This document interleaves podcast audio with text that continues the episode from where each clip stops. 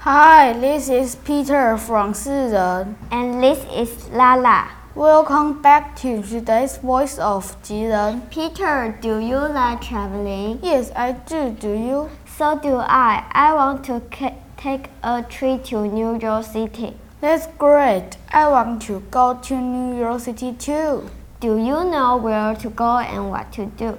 Sure, let me tell you what I know about New York. Cool. I can share some information as well. New York is a fun city. You can do a lot of things there. What do you suggest? You should visit a Statue of Liberty. It's famous. It's a landmark of the city. That's right. All tourists should take a look at this beautiful statue. If you want to see the entire city, go to the Empire State Building.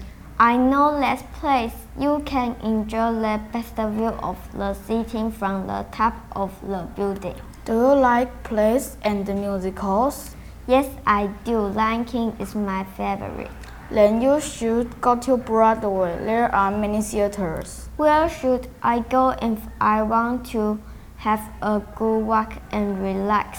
Central Park is a nice place to go. It's large. You can take a walk. You can ride a bike. You can lie down and just rest. You will have a wonderful day there. Do you recommend anything to eat?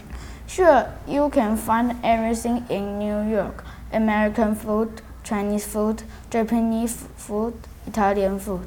And I hear New York has the best bagels. Oh, I love bagels, they're delicious. I can't wait to visit New York. Me too, I hope we can travel overseas soon. Alright, that's all from today. Thank you for listening. Stay tuned to our program. See you next time. Bye. Bye.